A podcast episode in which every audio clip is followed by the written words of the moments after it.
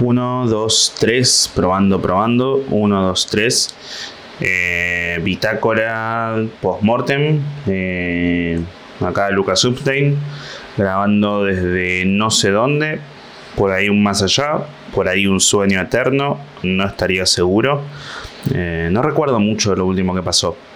La verdad que no lo sé. O sea, tengo un recuerdo breve de, de la semana. Pero no sé bien qué pasó para que llegue acá. Lo último que recuerdo es que tuve un show en Montegrande y en San Miguel. Eh, habían salido lindos los shows. En Montegrande, miento, en Montegrande no me sentí tan cómodo como en otros lugares. Porque era un lugar, bueno, justamente grande. y y lo que pasó es que hacía mucho calor y es muy feo actuar cuando hace mucho calor porque te sentís muy pesado, ya de por sí soy medio pesado y al mismo tiempo eh, sudas mucho, transpiras mucho, me caía una gota ácida en el ojo, recuerdo, y había gente, que había no sé, 60, 70 personas que para el lugar que es Monte Grande, que la verdad que no es un lugar donde se va a actuar tanto, que para mí esa cantidad de gente es una banda y ya el día anterior el, que organizaba la fecha me dijo, ¿puedes compartir un poco más la, la fecha? Así viene más gente. Y lo sentí como un poco un dedo en el orto, en el mal sentido de la, de la frase, porque eh, yo tenía un montón de shows. Eh, anunciados. Entonces no puedo ir y ponerle especial dedicación a una fecha como si, no sé, como que yo dijera, hey, mire gente de Cava, voy a estar acá y aparte en estos otros lugares. No, yo tengo que ir y tenía que ir y avisar que iba a estar en todos los lugares con la misma intensidad y Montegrande lo tenía anunciado hace un montón. Y bueno, la primera vez hubo 80 personas, la segunda en inicio de febrero hubo 65. Eh, entonces ya iba medio mal predispuesto y, y, cuando llegué el tipo me dijo que el show arrancaba, está anunciado a las 9 y probamos el sonido y el show a las 9 dieron sala recién. Y le digo que acá se puede comprar comida y me dicen, no, no, no, a lo sumo se puede comprar algo de tomar. Y pienso, ¿y por qué no le das antes sala a la gente? Así pueden pasar y sentarse y no quedarse afuera esperando. ¿no? Este, es tarde, es jueves, estar cansados, que vengan y se sienten por lo menos. Y y bueno, lo que pasó fue que cuando yo hice el show tenía unos ventiladores grandes atrás mío, como tengo uno ahora porque acá uno pensaría que en el más allá eh, hace un poco de, otra temperatura, pero no, hace un poquito de calor. Por ahí me toca estar en el infierno, no lo sé. Tengo agua cerca, así que no lo sentiría muy diferente. Eh, entonces, nada, terminó. el, show lo que pasó es que tenía unos ventiladores grandes atrás mío que apuntaban a la gente, entonces la gente estuvo fresca durante el show. Yo no, yo la pasé medio como el ojete a nivel calor y, sudor y me sentía muy pesado, pero por sobre todas las cosas no escuchaba a la gente, no escuchaba sus risas, o sea, si se reían muy fuerte, los escuchaba, si aplaudían, los escuchaba, podía verlos, o sea, veía que se reían, pero no sentía tanto las risas. Entonces, en lo que a mí respecta, eh, que si bien yo yo en el show anterior decía que no puedo obligarlos a que disfruten como yo quiero que disfruten, pero si yo no siento las risas, eh, es, como que no, no puedo ir y frenar y hacer de cuenta que está saliendo todo bien. Porque de alguna forma digo, bueno, está bien, lo están pasando bien, pero no tanto. Eh, y, y, eso, y no puedo ir, y si yo escucho ruidos o risas raras o esto o lo otro, puedo agarrarme de eso e incluirlo en el show como para hacer referencias del tema. Y no pude hacerlo, no, no pude hacerlo, entonces me, terminé bajando del show pensando, bueno, estuvo bien, pero no pude dar mi 100% porque era como que estaba actuando, mirando de las caras, pero sin poder saber bien qué les estaba pasando.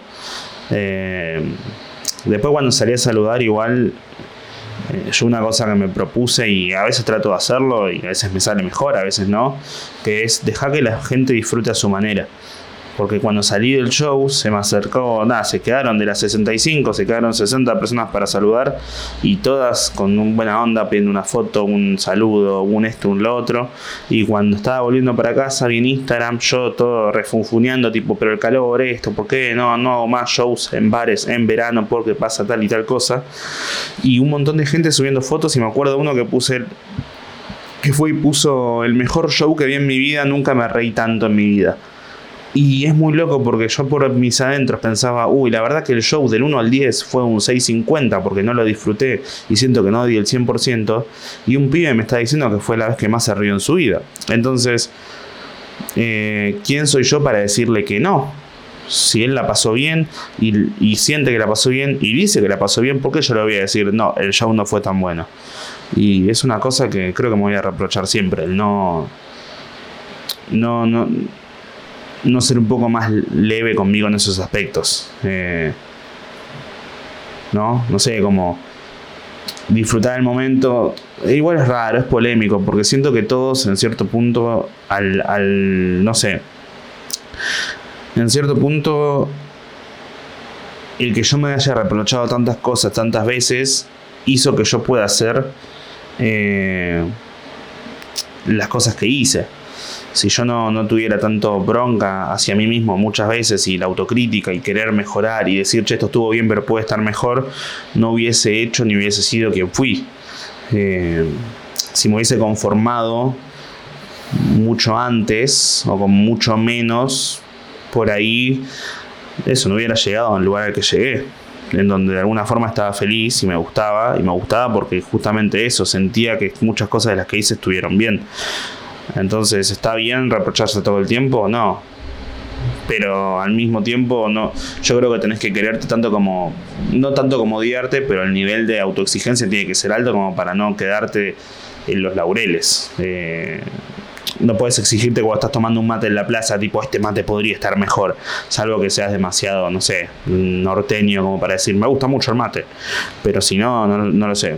Pero estuvo lindo ese, estuvo, estuvo bien, tipo, me pasó que me fui angustiado por cómo me sentí yo en el show, pero feliz porque vi que la gente la, pasó bien. ¿Saben, ¿Saben, cómo me sentí?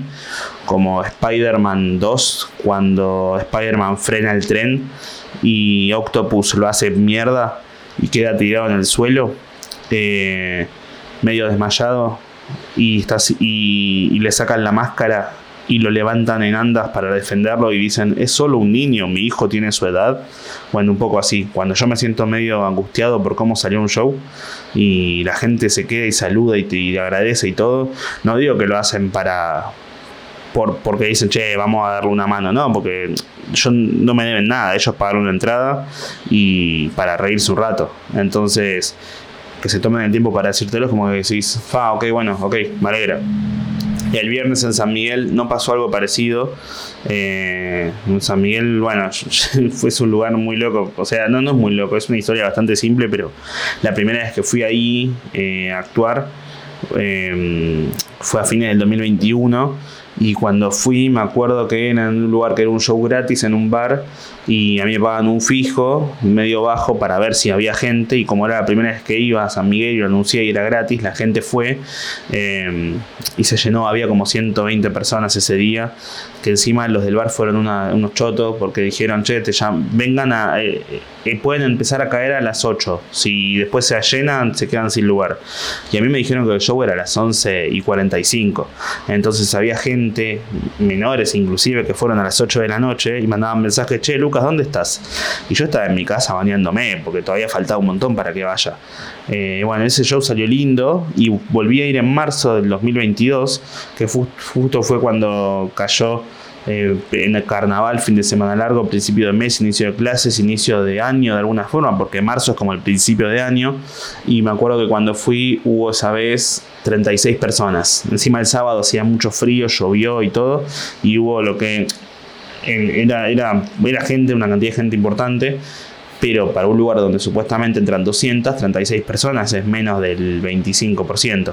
Eh, entonces ese día pasó que había poca gente, pero el show salió hermoso, me acuerdo que había una energía re bonita y cuando terminó el show salí a saludar y estuvieron, si había 36, se quedaron las 36 y dos más que vinieron a buscar a un par, saludando, aplaudiendo y charlando conmigo. Y fue como, ah, o sea, yo ya lo sabía, pero me reforzó la idea de que no importa la cantidad de gente, sino la calidad de la gente y la calidad del show también.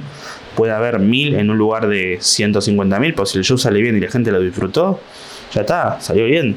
¿Qué, te importa? Obvio, a nivel económico rinde más que haya mucho más, pero quedó muy, salió muy lindo. Y en octubre volví a ir al mismo lugar, yo con muchas dudas de que va a salir bien, va a salir mal, ni idea. Y cuando fui, eh, ya dos semanas antes había como... Eh, muy buenas. Hubo como, no sé, 110 personas. Estuvo muy bien. Ya el show salió lindo. La gente se divirtió. Fue el show creo que más interacciones tuvo. Hubo como si el show duró una hora. El show dura de por sí una hora y 25. Ese día duró una hora 40. Porque estuve como 15 minutos hablando con el público y todas las cosas que hablé fueron divertidas. Y cuando me dijeron para volver ahora, y volví ahora el, el, otro día, o no sé cuándo fue, no sé en qué momento estoy grabando esto. Eh, también faltando dos semanas ya había como 50 vendidas y faltando dos semanas había 80 y hubo 125, 130 personas. Eh, como que siento que la gente de San Miguel, no sé si escuchó el podcast cuando lo conté o, qué, le, o, por, o si hay mucha gente de San Miguel que me quiere o que le gusta lo que hago, pero como que siento que hubo una especie de eh, vieron el club de la pelea cuando fallece eh, Robert Paulson y empiezan todos a decir eh, como bueno falleció el sujeto no sé cuánto y, y, el protagonista va y dice hey his name is Robert Paulson his name is Robert Paulson o Robert era bueno no me acuerdo Sí, dijo Robert también al principio. Y todos empiezan a decir, claro, su nombre es Robert Paulson, su nombre es Robert Paulson. Y yo dije, claro, ok, como que es una secta que formé. Bueno, y ese show salió lindo, pero lo que pasó fue que también hacía mucho calor y yo sentí que, entré medio, medio lento. Eh, o sea, no sé si lento, pero como que a veces me pasa con los shows, o me pasaba con los shows que cuando subí a actuar, si yo subía con una energía en 8, trataba de mantener ese 8 todo el show. Si subía en 4, trataba de mantener ese 4 todo el show y que sea coherente las energías, porque no puedo estar hablando y de repente decir, no, entonces como te dije, va, para, para, para, para, para, para, porque cambia todo. Y, y siento que el show lo hizo a una velocidad tipo 6, 7 puntos y estuvo bien, salió bien, se rieron, aplaudieron y todo pero cuando escuchaba las risas de toda la sala y después por ahí contaba chistes y sentía que había una risa el 25% de la sala, no significa que no se están pasando, riendo bien, que no le están pasando bien, que no están eh, disfrutándolo.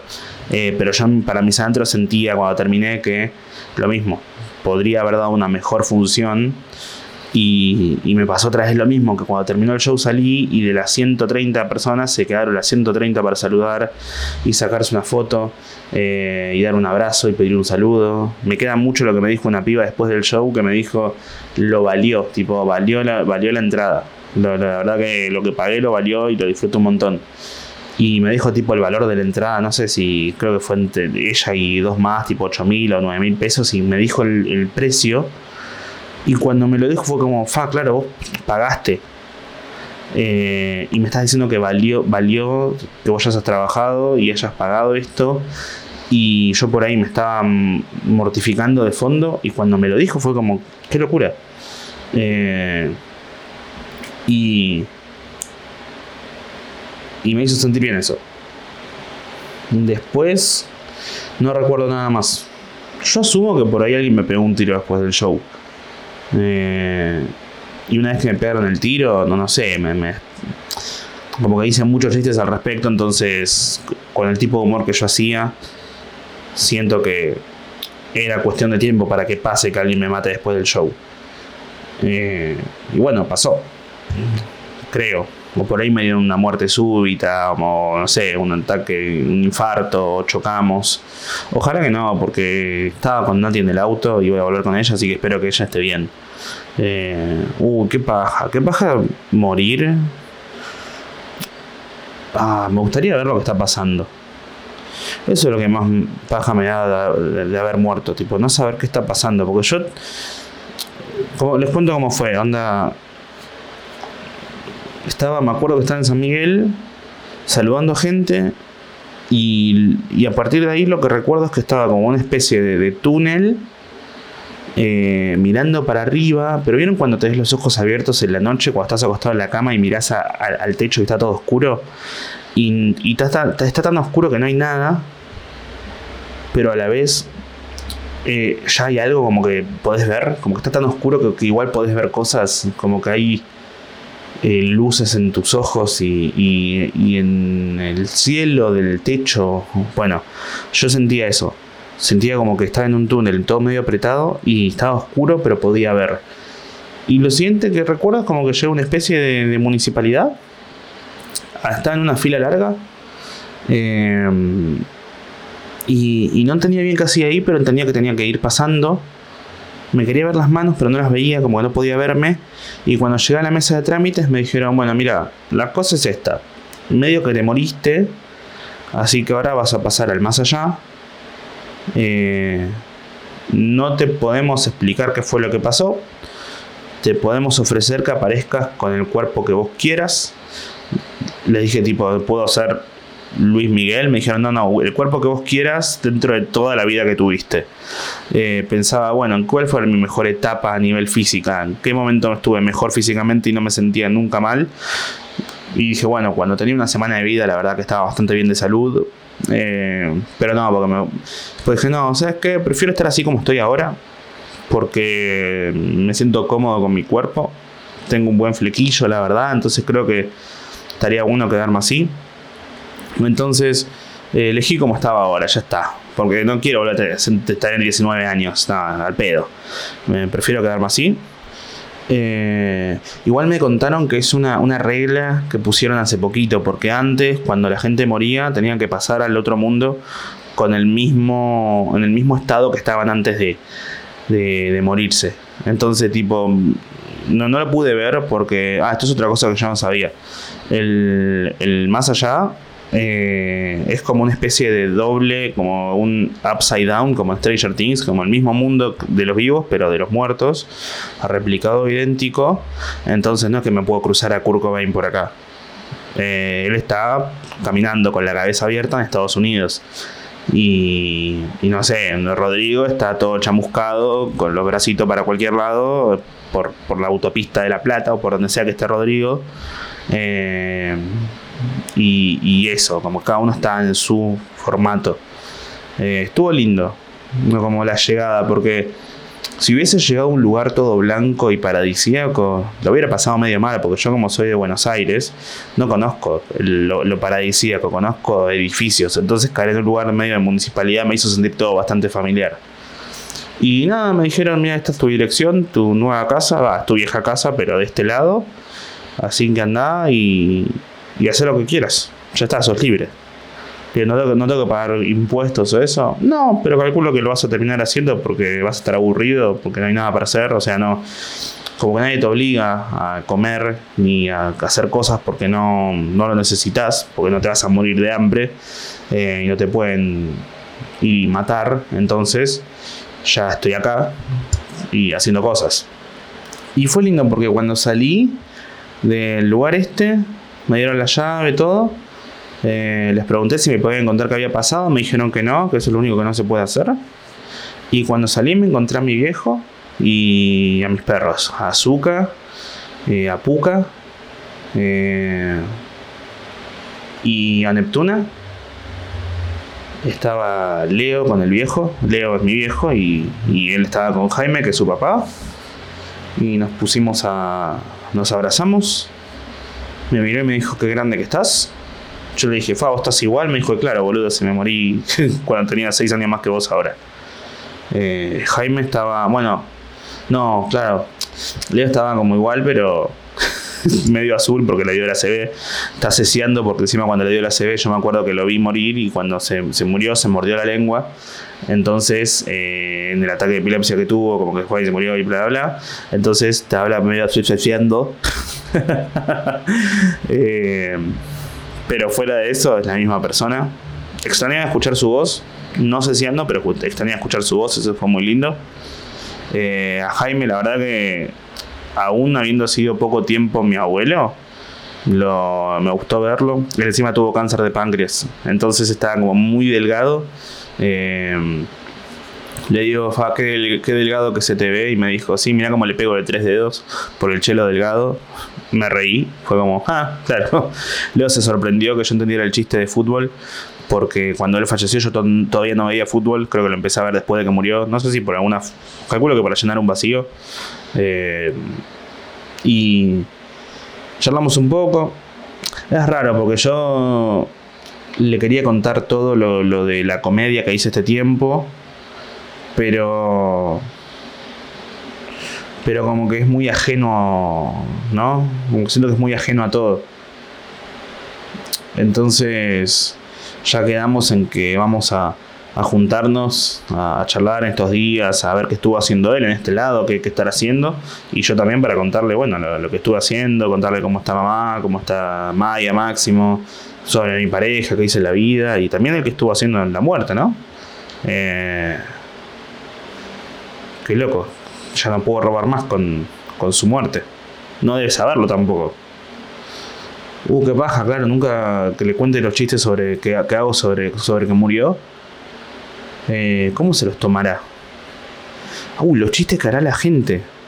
Qué paja que no voy a poder. Eso es lo que más me, me duele. No saber de qué está hablando la gente.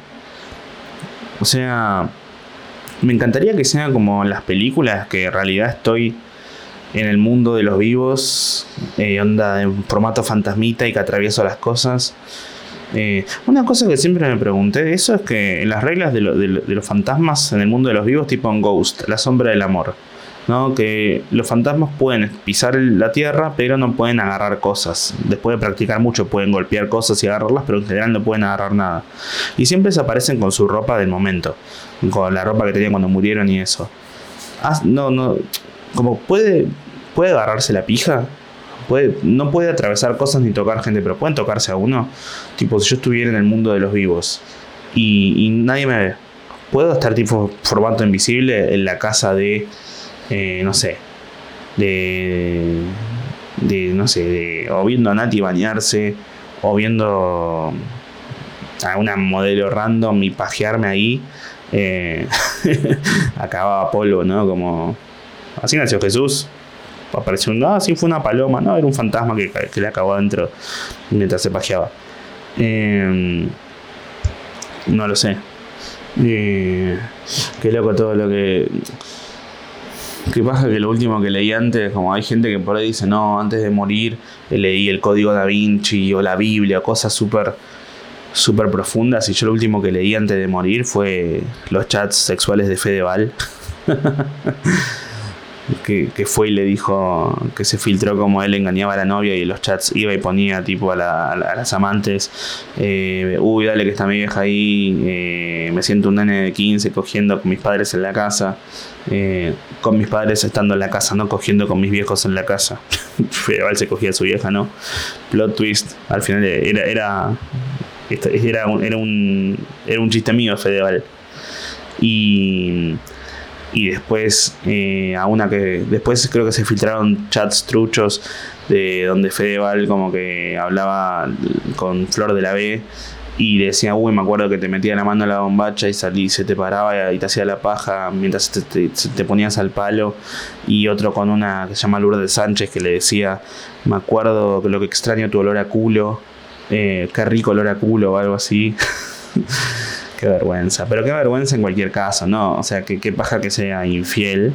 Eh, pero después nadie, nadie se salva.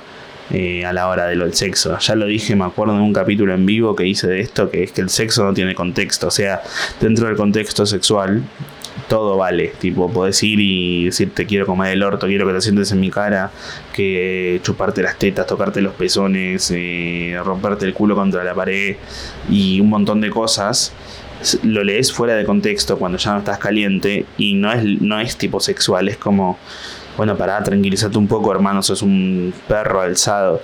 Eh, qué loco el olor a culo igual, que te guste el olor a culo de alguien. Una vez me, me acuerdo que pensaba como que siempre cuando se juega con comida en el sexo, se ponen como cosas dulces, crema, frutillas, dulce de leche. Una vez yo usé helado, no lo recomiendo, queda todo muy pegajoso. Eh, y es como que ningún fluido corporal es es eh, dulce, es todo salado, tipo el cuerpo es salado, más con el calor que estaba haciendo últimamente, es todo muy salado. Entonces, sí, obviamente de por sí no hay que poner comida en el cuerpo eh, por lo higiénico, pero si vas a poner, ¿no tendría más sentido poner cosas saladas? En lugar de poner una crema en las tetas o, o en el culo, nena, a tu cola le falta crema, ¿no sería, no tendría más sentido poner una picada? tipo ir y que se ponga la, chica o el chabón boca abajo y poner unos salamines y un queso en el culo. Eh, acá tenemos 3D. Eh, trae el 3D, yo pongo el chisito y da para un montón de chistes y queda copado, ¿no? Y es como que ya está todo salado, no va a empeorar. Eh, ¿No? Va, no lo sé. eh, Así que ahora estoy en el. En el más allá. No sé qué voy a hacer. La verdad que esto es lo primero que estoy haciendo. Llegué, charlé con mi viejo, saludé a los perritos. Me sorprendió que se llamen bien. Porque Zuka era grande y Neptuna también y Puka era más chiquitita, era tipo caniche. Y se están llevando re bien. Eh, así que me alegra. Hubiera pensado que había un cielo específico para perros, pero no sé. El quien haya creado el universo en todos sus aspectos dijo: Nada, tampoco no me rompa la bola. Convivan, no sean pelotudos. No me hagan laburar el doble, chicos. Eh, no sé qué voy a hacer igual. O sea, llegué acá a casa, se siente vacía, pero porque está vacía, porque estoy yo solo. O sea, no sé si del otro lado está Nati con las perritas. Uh, qué paja, porque encima Nati le había fallecido, bueno, la vieja en el año 2015, la abuela 2017 y la otra abuela 2019. Y habíamos, habíamos prometido que tenía que morirse alguien primero a mí antes que a ella, porque ya se le había muerto mucha gente.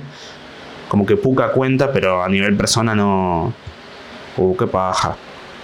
No, mi vieja, pobre mi vieja.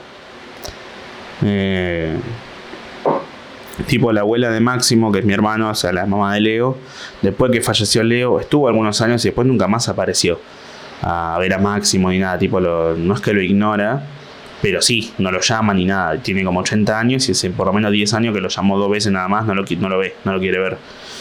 No porque mi hermano sea malo ni nada, sino porque, según mi vieja, porque mi hermano es muy igual al papá, entonces le debe redoler ver a alguien idéntico al hijo que falleció. Pero, pero nada, no. Uy, escucho a las perritas. Ah, qué lindo. Ah, qué bonito. Qué lindo. Eso es lindo. Bueno, no sé. Eh, uy, seguro Nati se fue a trabajar o a algún lugar y quedaron solas y están ladrando porque alguien tocó el timbre. Eh, almendra, no, no lo sé. Así que nada, eso. Y, y, mi vieja siempre, como que nunca le gustó que la mina haya hecho eso, como que se haya borrado. Pero me dijo, entiendo un poco, no, no hay nada más difícil y feo que se te muera un hijo. Entonces, eh, no, no, no comparto, pero tampoco la voy a juzgar tanto por lo que pasó y porque, por lo que está haciendo. Así que, nada, llegué acá al Depto y tenía todos los equipos y dije, bueno, voy a grabar un capítulo del podcast. Porque, primero que nada, estoy solo acá. Tipo, todavía no me hice ningún amigo ni nada. Eh, yo recuerdo no tenía ningún amigo que falleció, entonces no, no pude ir a buscar a alguien. Eh, así que después voy a ver a mi viejo y vamos a charlar y eso. No sé, ir a un Starbucks o algo así, si es que hay acá, no sé. Eh, ¿Habrá canje en el más allá? No lo sé. Y me puse a grabar esto. Así después lo, lo subo. No sé si lo va a escuchar. O sea, mi, esperanza es que lo suba de alguna forma a la, nube y esto se llegue, no sé si puede llegar, no sé si trabajo, si algo tipo le chupo la pija a Hitler o algo así, si puede llegar a que lo escuche Nati, mi vieja y, otra gente Pero me encantaría como dar una señal de, che, está todo bien, eh, haga la suya, yo los espero acá y nada, sepan que cuando vengan pueden verse como quieran. No, no como Luis Miguel, pero como ustedes quieran verse, así que los espero, nada, haga la suya tranqui, no, no hay apuro.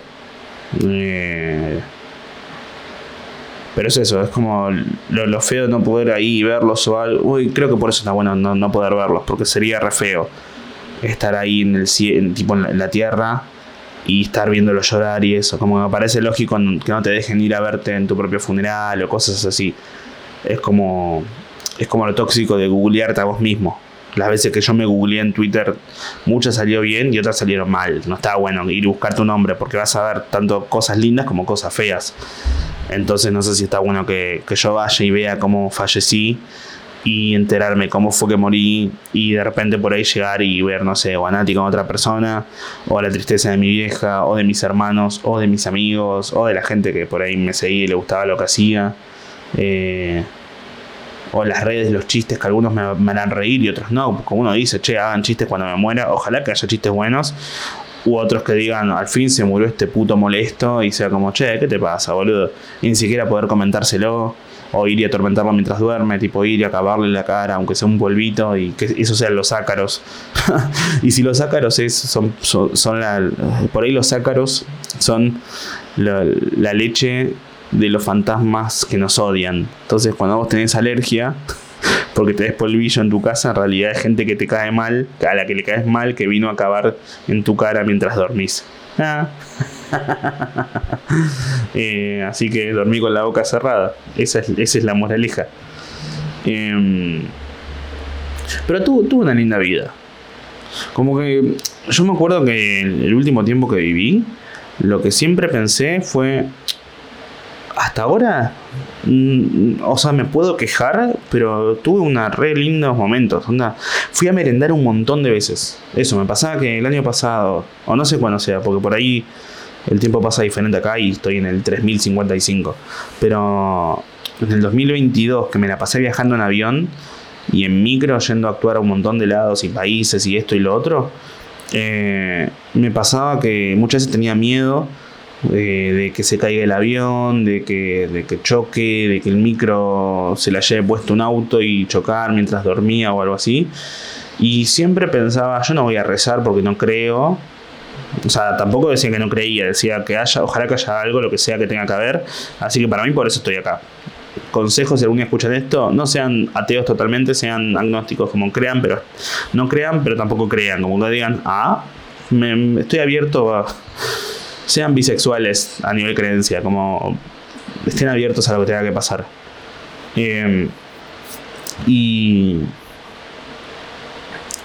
Y como se dice, eh, y yo muchas veces pensaba, bueno, en el caso de morir, que puede pasar, la pasé bien, tuve una linda vida. Y pienso la cantidad de veces que fui a merendar y que me pedí café con leche con dos o tres medialunas o medialuna con jamón y queso. No, no puedo quejarme, hay gente que no tuvo ni una en la vida. Ni siquiera es que me conformo, digo, che, loco, comí un montón de medialunas con jamón y queso. Mi vida fue excelente. Con lo bueno, con lo malo, fue excelente. Si mi expectativa era dentro de mi carrera actuar para 20 personas en, un sótano una vez al mes, con la cantidad de cosas que hice, nada, fue excelente. Eh, tipo, fui feliz varias veces, un montón de veces. Por ahí me tendría que haber reprochado un poquito menos. Pero si me hubiera reprochado un poquito menos, no hubiera podido llegar a hacer las cosas que hice y creo que eso también hizo que yo sea feliz después con todas las cosas buenas que vinieron. Entonces, de alguna forma, eh, estuvo bueno. Me gustó mucho todo lo que... O sea, yo nunca creí más allá de la... Saquemos la cantidad de gente, no porque la cantidad de gente que venía a los shows, sino por, por lo que se generaba. Eh, que venga gente a pasar su cumpleaños a un show, que venga, que te salude gente en la calle. Bueno, lo último que estaba pasando era que había gente que me pedía que una vez una, chica me pidió que le mande un mensaje para el novio para hacerle un regalo. Y yo le escribí, tipo, creo que el novio se llamaba Facundo, Y fui y le puse, hola Facu, espero que disfrutes, eh, te mando un saludo y espero que disfrutes lo que sea que estés tomando, sea café, sea leche o sea merca. Y eso se lo mandé, no sé, en enero. Cuestión que el día del show de Monte Grande, la chica me mandó la foto de la taza y yo fui y compartí eh, la, foto en, Instagram eh, y, en, y en Twitter y poniendo, bueno, la cuarta pared se acaba de romper totalmente, porque si vos te llamas Facundo o Santiago, no me acuerdo cómo se llamaba, eh, está tomando una taza donde yo le estoy diciendo hola, es como, ok, wow, esto es demasiado real. Y me pasó que cuando lo compartí como algo divertido, no... Me sorprendió mucho la cantidad, pero la cantidad posta. Eh, de gente que decía quiero esto, quiero que me lo regalen, quiero esto. gente que me empezó a escribir por privado, hola Lucky, ¿me puedes mandar un mensaje? Encima la piba me había puesto, ¿me puedes mandar un mensaje bien esquizo para ponerle a mi, a mi novio, pedir una taza para su cumple? Y yo me acuerdo que una vez hablé sobre que no está bueno banalizar la esquizofrenia, pero llega un punto donde hay peleas que no, está, no se pueden luchar. Es como no es que yo digo, yo no le puse un mensaje esquizofrénico, por ahí esquizofrénico es, ¿qué? No, se están persiguiendo, o no lo sé, no conozco tanto sobre la esquizofrenia, eh, pero no era banalizándola, hay cosas que, hay peleas que, que no, ni vale la pena luchar porque se entiende que no lo haces desde ese lugar. Eh, por escribir un mensaje que me parecía gracioso y lindo, y me sorprendió la cantidad de gente que me empezó a escribir, tipo, hey, mandame un mensaje a mí también, mandame un mensaje a mí también, quiero regalárselo a mi novia, quiero regalárselo a mi novio. Y empecé a mandar, mandé como 15, 20 mensajes. Eh, yo no, no me interesaba ver un peso con esto porque en su momento también había pensado en hacer o tazas con mi cara, porque alguien me regaló una taza con mi cara diciendo qué pasa surdes. Yo la subí porque me pareció graciosa y me puso, ¿dónde la compro? La quiero. Y empezamos a hacer cálculos y cuentas de que para poder hacer eso tenía que ir y charlar con algún lugar que plotee o que haga cosas en tazas y después comprar las tazas y poner a alguien a vender las tazas, hacer una página y pagar el envío y esto y lo otro. Y dije, es mucha energía que no tengo ahora porque estoy poniéndola en otras cosas, en la escritura, en los shows, en los videos. Y la verdad que no, yo quiero poder vender algo y regalar algo o darles algo que yo sienta que sea de buena calidad. Eh, donde yo me sienta cómodo y, feliz en lo que hago. Y con la comedia yo me sentía muy feliz haciéndola. Eh, entonces le dije a la gente, che, miren, todo bien con el tema tazas, pero no me la voy a... No, no, mandé algunos mensajes, 20, 25, eh, pero no lo voy a hacer más, porque encima todos me lo empezaron a poner, che, para San Valentín, para su cumpleaños, para esto, para lo otro. Y eso también me, me flashaba un montón, que alguien como podría decirte, che, ok, es un regalo fácil. Que tal comediante me manda un chiste, yo se lo ploteo y le doy esto. Pero si se lo estás dando a tu pareja, a tu amigo, a esto, a lo otro. ¿Es tan difícil dar regalos? O sea, un regalo es tomarte el tiempo en pensar que le puede gustar a la otra persona y darle eso. O sea, si es una persona que te chupa un huevo, por ahí decís, no, ya fue, no le doy nada. Eh, ah, jaja. Pero si es tu pareja o algo así, no puedes hacerte el boludo.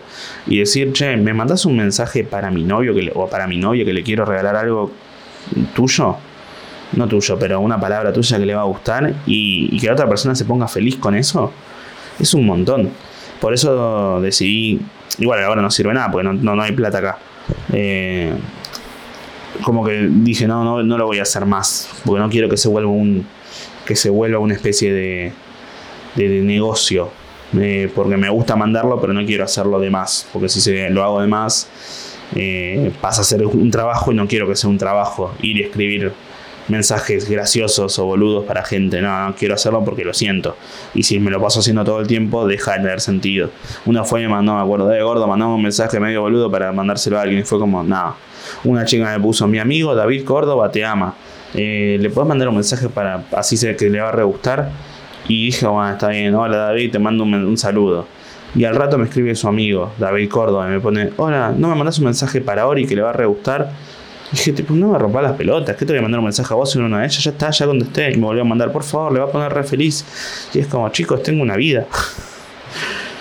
me acuerdo que el último día, antes de ir a San Miguel, fui a sacar a las perras y había unos chicos que viven abajo, vivían ahí abajo de casa y me reconocieron, estaban fumando un porro ahí cerca y unos me habían escrito una vez, tipo, che, vos sos el hace videos. Sí. Y un día me dijo, ¿no podemos sacar una foto? Yo estaba yendo a hacer unas compras. Le dije, estoy yendo a hacer unas compras. Y me escribieron por Instagram, tipo, hey, loco, vivimos en una cuadra, un día hay que ranchar. Le dije, y me, le puse me gusta, ni me acuerdo si le contesté. Y me acuerdo que cuando bajé fue y me dijo, hey, eh, loco, no nos contestaste más por Instagram. Y fue tipo, tengo una vida ocupada, no, no puedo pensar solo en ustedes. Tengo que pensar en todos. Eh, en, mí primero, en mí y además eh, yo doy cosas, no, no, pienso, esto es, esto es específicamente para Martín de Chile o para Juan Martín, ah, solamente sabía dos nombres, o para Juan de Villa Gesell o para, o para Magalí de, eh, no sé, Tenerife. Se entiende como son muchas personas. Yo lo hago y doy esa energía y doy esa. y daba, mejor dicho. No me acostumbro todavía. Todo ese contenido eh, para quien quiera y que lo, y que lo atraviesa a su manera. Entonces, a mí lo que más me alegra de todo lo que pasó no es tanto el éxito a nivel ni económico ni, ni profesional, sino lo que se generó en las personas. Pues yo sí tengo que ser sincero, cuando arranqué a hacer comedia lo hice por una cuestión totalmente narcisista. Quería ver si yo podía hacer reír. No pensaba que el que estaba del otro lado era una persona que tenía que reírse y que había pagado una entrada o que venía a pasarla bien. Yo pensaba, ¿yo te puedo hacer reír? Persona que no existe. Y con el pasar de los años me fui dando cuenta que para poder hacer reír, lo primero que tenía que hacer era entender que del otro lado había una persona porque si vos no podés ponerte en el lugar y entender que quien te está mirando es un igual y verlo como a un igual, no lo podés hacer reír porque no sos lo mismo. Estás pensando, si vos lo ves como un, simplemente un número, deja de ser una persona y pasa a ser eso, un número. Y lo más importante para poder hacer reír es entender que el que está del otro lado existe. Y una vez que pude entender eso, eh, también pude divertirme mucho más y pude disfrutarlo mucho más. Y cuando empecé a hacer videos, y empecé a llegar a más gente. Y había gente que obviamente decía, che, esto no me gusta, ¿qué estás haciendo? Así no es, es ridículo lo que estás haciendo. Al principio fue, fue duro esos comentarios, pero al mismo tiempo decía, claro, pero hay un montón de gente a la que le gusta y entiendo por qué le gusta y entienden por qué le gusta también. Yo me acuerdo del 2020 cuando estaba como cuarentena y pandemia y TikTok, que se revolucionó TikTok. Que es más, esto va a sonar súper antivacunas y conspiranoico, pero TikTok es una aplicación china y el virus eh, arrancó en Asia, el COVID. Así que para mí el COVID fue un experimento hecho para que TikTok triunfe y que la gente esté encerrada en su casa usándolo. Listo, lo dije. Hashtag Donald Trump. y cuando lo hice, cuando empecé a hacer... No, no el COVID. Cuando empecé a subir videos, me aparecieron un montón de videos de, de gente diciendo cómo hacer para tener seguidores, qué tipo de videos tenés que hacer. Y todos eran comentarios tipo, eh, bueno, tenés que ir y subir cosas de menos de 10 segundos, cortitas, súper iluminadas, con mucha luz, con cosas, un grito, con un perro, mostrando poca, mucha piel. Todo para que la gente vaya y se quede impactada y esto y lo otro. Y yo pensaba, es muy corto, es, es demasiado corto algo de 15 segundos. Eh, yo quiero hacer cosas más largas, quiero, quiero hacer que dure. Una historia es mucho más, es como en los parámetros de TikTok el padrino es una poronga, entonces tiene que durar un, polvo precoz. Y empecé a hacer videos más largos de 40 segundos, de un minuto, y les empezó a ir bien. Y cuando eso le empezó a ir bien en mi cabeza fue y dije, pará, si hay gente que está consumiendo esto, entonces ¿por qué haría otra cosa? O sea, si me gusta lo que estoy haciendo hay gente a la que le está gustando, y vamos por este lado. Y empezó a aparecer gente a la que le gustaba. Y. Y es un poco eso. aprender que tenés que un poco. A mí lo, yo lo que más aprendí en la vida eh, es que si vas a, a ubicarte donde y a creer que tenés que estar, donde te dicen que, donde los demás dicen que tenés que estar y para lo que los demás creen que vos estás, no vas a llegar a ningún lado. Porque si dependes de la mirada de los otros, vas a ser siempre menos. Porque para el otro puede que siempre seas menos. Yo actuaba en sótanos a las 2 de la mañana y me acuerdo que decían, che, ¿y ¿puedo actuar un día a las 10? No, porque ese horario lo tiene otro y porque con el tipo de cosas que haces vos tenés que estar a las 2 de la mañana porque más temprano no, no servís, no, no, no, no existís ahí. Eh, y mismo las redes, era como, bueno, ya está, ya cansaste con el tipo de cosas que haces, hace lo mismo, ya está, ya pasó tu momento. Y es como, el momento no pasa. O sea, mientras existas, el momento está. Eh, y ahora me siento que existo, entonces por eso lo sigo haciendo. Nunca, o sea, nunca lo haces para, para que el otro... Y mismo también lo haces para existir vos. Porque el hacer hace que existas. Entonces, porque a alguien no le gusta lo que hago, o porque a alguien no le gustara lo que hacía, iba a dejar de hacerlo. No. Y si a nadie le gustara, dejaría de hacerlo. Tampoco, porque yo no lo hago. Lo hago para, para que quien lo vea, si le gusta, le guste. Pero si no le gusta, tampoco pasa nada. No es tan fácil, no es que de un día para el otro aparece todo el público, no, es tardas un poco más. Tarda todo un poco más hasta que encontrás y vas desarrollando cosas donde, al que les guste también. A mí me quedó una gran buena impresión de mis últimos momentos porque me acuerdo que el día anterior a que fallecí, eh, justo había subido un video de Toy Story que una cosa muy graciosa es que tenía el mismo remate en otro video dos días anterior. Yo había escrito una historia sobre que para mí una gran historia de una gran película de terror podría pasar en Mar del Plata, en donde los, asesinos, los asesinos eran el personaje del trencito de la alegría. Escribí eso, se empezó a viralizar y empecé a desarrollar cómo podría ser la historia, que una familia va caminando por eh, Mar del Plata en una noche en la costa donde está todo medio tranquilo durante el año y hay un tren de la alegría y el niño dice, hey, subamos, subamos, la madre no quiere, el padre está medio en cualquiera, entonces el hijo se sube, los chicos suben y cuando se cierra la puerta entran por adentro de un barrio y está la pantera y se abre la puerta y entra la pantera rosa y un mes y medio cabezón y un Spider-Man con la remera que le queda un poco corta y se le ven los pelos de la panza y está fuera de, físico y empiezan a bailar y suena una canción de Perro Primo y el Nova y, cuando, empiezan a perrear y cuando suena arranco con un tiki con un par de lobas el Messi saca una bolsa de merca y empieza a aspirar y la pantera rosa le perrea al Spider-Man y Spider-Man se agarra a la verga y mientras pasa todo esto eh, Mientras pasa todo esto, la mamá le pide al, esposo que haga algo y el esposo está mirando su celular y el nene está feliz. Y la mamá dice paren por favor y se frena la música y se frena el trencito y empiezan a avanzar hacia ellos y el trencito vuelve avanzar y la, mamá le pide al esposo que haga algo y el esposo dice ¿qué? ¿qué pasó?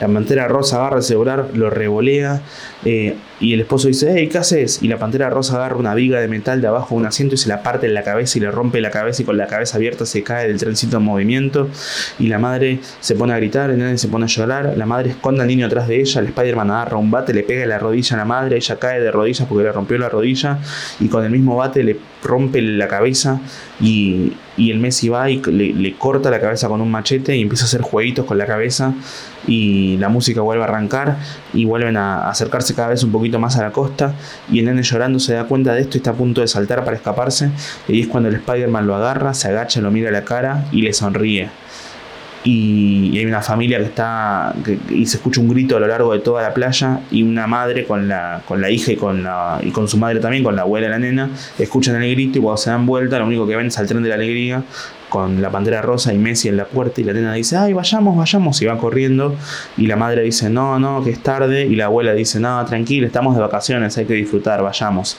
Y cuando entran, nada, termina, empieza la película. Y eso se viralizó y a la semana hubo conflictos en el tren de la alegría y un montón de gente que, hubo gas pimienta y después una barra brava de Vélez fue y quiso y le pegó un Spider-Man disfrazado y estaban todos con eso y un montón de gente me mandó las fotos del trencito de la alegría eh, diciendo, eh, lo predijiste, lo predijiste, lo predijiste y yo dije, bueno, vamos a escribir un video sobre esto. Y el video que escribí era como, che, pasó esto, yo hablé sobre el trencito de alegría, que una película sobre este tema estaría bueno. Eh, y, bueno, así que se me ocurrió que por ahí o fue todo cuestión de hacer o por ahí escribo el futuro. Así que escribí la siguiente película en donde sea una ciencia ficción que lo que pasa es que la economía en Argentina se estabiliza. Primera escena, eh, hay un nene eh, comiendo con sus padres en, dentro de un pueblito de Tucumán, son una familia muy de clase humilde, comen un pan duro con un té toca la puerta un señor pidiendo algo para comer y el padre va y le da un pedazo de su pan, aunque no tenga ni para él, porque lo importante es el otro. Y, ven como toda la situación en el país es muy preocupante. Y van y acuestan al nene en su cama y le cantan una canción. Y mientras le cantan la canción, el nene se duerme y los padres lo miran desde la puerta, medio con los ojos llenos de lágrimas porque piensan que por su culpa no le pueden dar una mejor vida al chico y el chico escucha esto y cuando decide levantarse para ir a, hacer pizza en la noche, vuelve a su cama y se está por acostar y mira por la ventana y cuando mira por la ventana eh, mira al cielo y pide un deseo y dice que la economía en Argentina se estabilice. Y cuando pide eso justo se da vuelta y cuando se da vuelta pasa una estrella fugaz por el cielo. Y a partir de ahora vemos el punto de vista de la estrella eh, cómo va volando por todo el cielo gritando tipo y llega al comando interespacial de estrellas. Y cuando llega al comando interespacial de estrellas hay un montón de estrellas ahí en forma corporal, medio humanoide, con un montón de bolsas llenas de deseos que las dejan en el centro del corazón del espacio, que ahí se cumplen todos los deseos. Y cuando la bolsa que cuando la estrella que nosotros seguimos deja la bolsa con todos sus deseos, hay uno que sale, como en Harry Potter el cáliz de fuego, que sale porque no se puede cumplir. ¿Qué dice ese deseo? Que la Argentina, eh, económicamente hablando, se estabilice. Y, todas las estrellas miran eso y se ponen a debatir, totalmente eh, enajenadas, ¿no? Como dice, eh, pero ¿cómo puede ser que, eh, que, esto no se puede cumplir? Ya ganaron la tercera, también quieren economía estable. Y otro dice, ¿y por qué vamos a cumplirle esto? Hay tantos países con problemas económicos, ¿por qué no le vamos a cumplir su deseo? ¿Por qué, le vamos a cumplir su deseo a ellos y no a Siria o a otros países que están igual de, o peor de mal que ellos a nivel económico? Y uno dice, bueno, porque es un gran país, pensé que tienen el Festival Nacional del Sándwich de Milanesa. Y cuando dicen eso, dice, ok, bueno, hagámoslo, vamos a ayudarlos. ¿Y cómo hacemos? Y salta una estrella y dice, no hay ningún tipo de magia que pueda hacer que, arreglar 70 años de peronismo. Y otra estrella salta y dice, a vos ni la magia te, te saca lo gorila, ¿eh? Eh, y otra estrella va y dice, ¿sabían que Perón era militar? Y otra estrella le dice, callate estrella Kevin de 15 años, seguí mirando YouTube. Y, y, otra estrella dice, para mí no hagamos nada. Bueno, estrella radical, no hagamos nada. Y otro dice, para mí tampoco hagamos nada. Bueno, estrella CGT, no hagamos nada dice, bueno, pero este año se vienen las elecciones, por ahí ellos lo pueden arreglar desde ahí. ¿Cómo lo van a arreglar si van a dar la derecha? No, para mí no van a la derecha. ¿Por qué lo decís? Y bueno, porque hay un montón de derechas ahora, tipo, todos se pelean por ser de derecha. Está el de derecha, el de más derecha, más derecha, más derecha, y son todos uno más facho que el otro, así que se van a dividir los votos. Y la izquierda, bueno, la izquierda está ahí, como está para ser de izquierda y ser moralmente superior, no va a ganar, pero va a estar ahí diciendo, eh, ustedes son todos fachos. Y, el oficialismo, tipo el, peronismo, y bueno, el peronismo está con una imagen muy negativa, porque si bien arregló cosas, en general está todo medio como el orto, y la imagen del presidente es muy mala. ¿Y qué podemos hacer? Necesitamos a una, una persona que sea medio de derecha, medio de, centro y medio de izquierda y que le caiga bien a todos, que pueda hacer imágenes de memes, pero también pueda ser la persona que puede charlar con un taxista. Eh, ¿Quién puede ser? ¿Quién puede ser? ¿Quién puede ser? Tengo una idea. Y aparece el título de la película. Al infinito y más allá se lo conté a Nati y fue y me dijo, está bueno, pero parece un spot publicitario de la campaña política de masa. Y dije, mejor no, no lo hago porque hay gente que se va a reír, pero hay gente que va a decir, che, este red, de esto, red del otro, y no me molesta, pero si después llega a ganar masa, sería muy divertido. Tendría que haberlo hecho. Qué paja que no lo hice. y, y a los dos días leí que Disney anunció que iba a sacar Toy Story 5 y cuando leí que iba a sacar Toy Story 5, un poco me pareció. No sé si. Si al pedo, fue como. No es necesario. ¿No? Porque por, una cuestión de, Yo entiendo el mercado de la nostalgia, porque funciona y porque vende, pero dejen jubilarse a los juguetes, ya está, tipo, dejen que esos juguetes puedan descansar tranquilos. Y ahí escribí una historia sobre cómo podría ser, de qué podría ir la película de Toy Story 5, que, sea, que seguramente iba a ser algo triste, en donde por ahí eh, pasaron varios años de la última aventura de Woody y sus amigos, y ahora vemos a Woody que está solo caminando, y de pronto llega a su ciudad, eh, y está caminando por el parque, y cae en las manos de un niño que lo agarra y dice, wow, un vaquero, qué lindo, me lo quedo. Y cuando llega a la casa del nene, está ahí Woody siente como un, perro juguetón lo va a saludar y Woody siente como que, que, conocido algo ahí, ve fotos y siente que ese lugar ya lo conoce. Y la madre le dice al niño, vayamos rápido que hay que ir a ver al abuelo. Y cuando llegan a lo del abuelo, eh, a, la, habitación, abren y resulta que es Andy, ahora de viejo, y Woody se emociona mucho de verlo, no lo demuestra en su cara, pero está emocionado. Y el nene va y le habla al abuelo, el abuelo no le contesta, y el nene va y le dice, mira, te presento a mi amigo. Y le pone a Woody muy cerca de la cara de Andy y Woody, aunque no puede, no tiene emociones y no refleja nada, se siente como está desesperado por, por decir algo y por abrazarlo y porque le diga algo a Andy y Andy no reacciona. El nene se pone triste, a la madre le corre una lágrima y se amplía la imagen y se ve como realidad donde estamos es en un geriátrico y Andy ahora está grande y tiene Alzheimer. Eh, y cuando se están yendo todos medio tristes, Woody medio que se escapa para ver a Andy y lo que ve es como el guardia de seguridad del lugar, el que los cuida, el enfermero, es agresivo con los pacientes, los trata mal, los golpea de noche y, es como, como, agresivo. Y Woody decide tratar de ir a salvarlo a Andy haciendo que echen a este enfermero guardia. Entonces lo que hace es con los, los juguetes del nieto le explica la situación y como ellos tienen ganas de una aventura, lo siguen. Y van a la noche al geriátrico y cuando están entrando y logran escabullirse porque es un lugar muy complejo para entrar, en el pasillo los encuentra el guardia y cuando los encuentra eh, lo, reconoce a Woody porque dice, ah, vos sos el vaquero del que me habla este tipo cuando tiene momentos de lucidez. Ja, vos te voy a lastimar. Y Woody en lugar de ponerse triste pero, o preocuparse, se pone feliz porque dice, claro, Andy me recuerda. Entonces el guardia los guarda dentro de un cajón y están haciendo todo un plan para escaparse. Y cuando están planeando cómo escaparse, se escucha un ruido que se acerca al cajón y dicen, oh no, alguien nos va a venir a lastimar. Y, cuando se abre el cajón están preparados para luchar, Woody se lanza contra la persona que está abriendo el cajón y la, persona no es una persona, que no, sino que es un juguete y ese juguete es Buzz, que está con todos sus amigos, con Rex, con el señor cara de papa, la señora cara de papa, que vinieron a ayudar. Y Woody le dice, ¿qué haces acá? Y, y le dice, ¿te olvidaste? Yo soy tu amigo fiel y se van corriendo a ayudar a Andy. Cuando se va corriendo, vos le dicen, escuchar al guardia que dijo que iba a lastimar a Andy de forma letal. Total, ya es grande, nadie va a sospechar si muere porque es viejo. Y cuando están por llegar al cuarto de Andy, eh, los juguetes nuevos le dicen, no, no vayamos ahí porque es peligroso, porque si entramos nos va a ver que nos movemos y no puede vernos y, a Woody no le importa. Y se lanzan igual todos los juguetes viejos y cuando entran, eh, el guardia está a punto de poner una almohada en la cabeza a Andy y los ve y dice, no me, ah, debo estar borracho, yo voy a matarlos igual. Y cuando se está por tirar contra ellos, aparece Sid, que ahora está grande y más viejo, y también está en el mismo geriátrico que Andy, y se lanza contra el guardia y lo reduce. Y los juguetes no lo pueden entender, y Sid va y le dice al guardia, no te metas con los juguetes, eso no se hace. Y cuando se lanza contra él, le guiña el ojo a los chicos, y a los chicos, a los juguetes, tipo, dale, vayan. Andy reacciona agarra a Woody a los demás y se va corriendo a la oficina del, enfermero para llamar a la policía. Y mientras va corriendo, eh, Woody lo mira como embellezado, como emocionado y enamorado. Y Andy le dice: Yo siempre supe que ustedes eh, estaban ahí, yo siempre lo supe.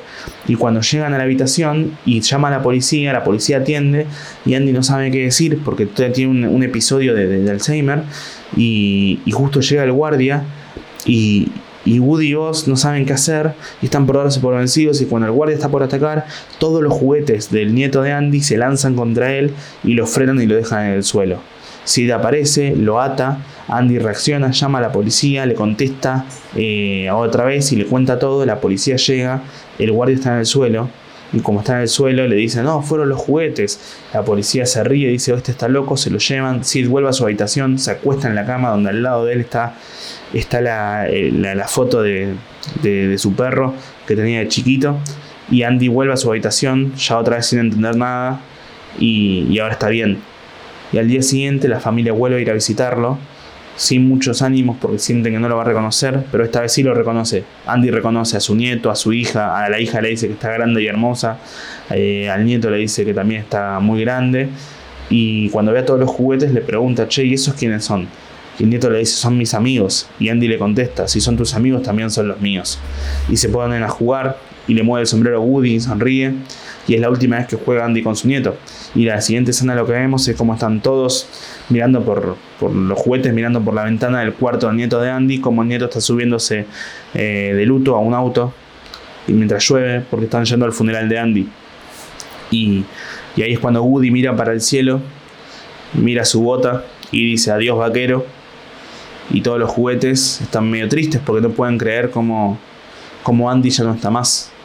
Eh, aparece el perro juguetón a jugar con todos y todos empiezan a correr mientras Woody y vos están solos mirando por la ventana. Y es cuando vas, va y agarra el hombro de Woody y le dice tranquilo, él sigue estando, pero ahora en el infinito y más allá. Y... No me acuerdo que venía esto. Ah, sí, que cuando lo dije y lo, publiqué era un video largo, que supuestamente era como muy largo. No, no, no tendría que funcionar un video tan largo en las redes por, por lo mucho que dura y por todo lo que es. Eh, que es una historia no es tan graciosa, es más bajón inclusive. Y un montón de gente me comentó que lloró, que se emocionó, que le encantó. Y, y no tanto por los números, ni me importan los números, me, me encantó ver lo que se generó, haber generado cosas en la gente. Y creo que eso es lo más lindo, generar cosas, haber dejado algo. Eh,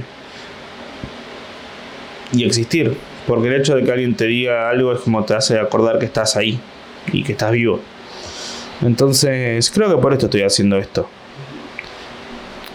O sea, la primera vez que lo grabé, el podcast, mm, sabía que no lo iba a escuchar nadie. Pero lo hice porque en el hipotético caso de que alguien lo escuche, bueno, alguna vez estuve. Y, y, estoy. Y mientras, y mientras eso, eso exista, yo voy a estar. Y, y creo que por eso también, si, no sé si esto va a poder estar en algún lado. Y si sirve hacerlo, porque no sé si alguien lo va a llegar a escuchar. Eh, pero en definitiva, nada, si alguien lo escucha, eh, Nati te amo, perritas las amo, eh, público, seguidores, quien sea que esté escuchando esto, gente, gente, sácale las personas, Juan, Martín y todos los demás, eh, nada, ojalá, ojalá les haya divertido, más te amo, eh, no llores. Y bueno, nada, nos seguimos escuchando acá desde el infinito y más allá.